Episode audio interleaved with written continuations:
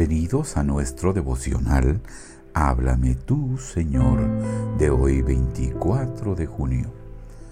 La segunda carta de Pedro capítulo 3 18 dice, Antes bien, creced en la gracia y el conocimiento de nuestro Señor y Salvador Jesucristo. Donde hay vida, hay crecimiento. Un bebé en los brazos de su madre es un cuadro muy precioso. Pero si después de muchos años este niño todavía estuviera acostado en los brazos de su madre, esto significaría un amargo sufrimiento. También el nacido de Dios, el cristiano debe crecer. La vida interior debe ser fortalecida. El amor tiene que moverse y la esperanza debe brillar visiblemente. El crecimiento no es un trabajo forzoso, sino un proceso que, bajo las condiciones correctas, se produce silenciosamente, pero con fuerza interior y natural. ¿Cuáles son las condiciones? Esto lo veremos a través de una ilustración.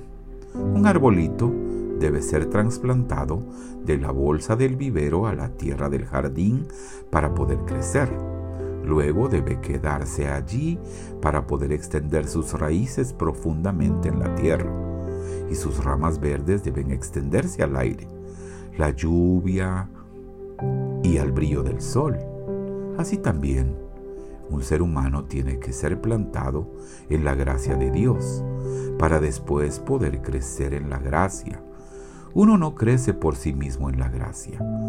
La mano amorosa y fuerte del Espíritu Santo debe sacarnos a cada uno de nosotros de este duro terreno natural y trasplantarnos en la tierra buena de la gracia de Dios.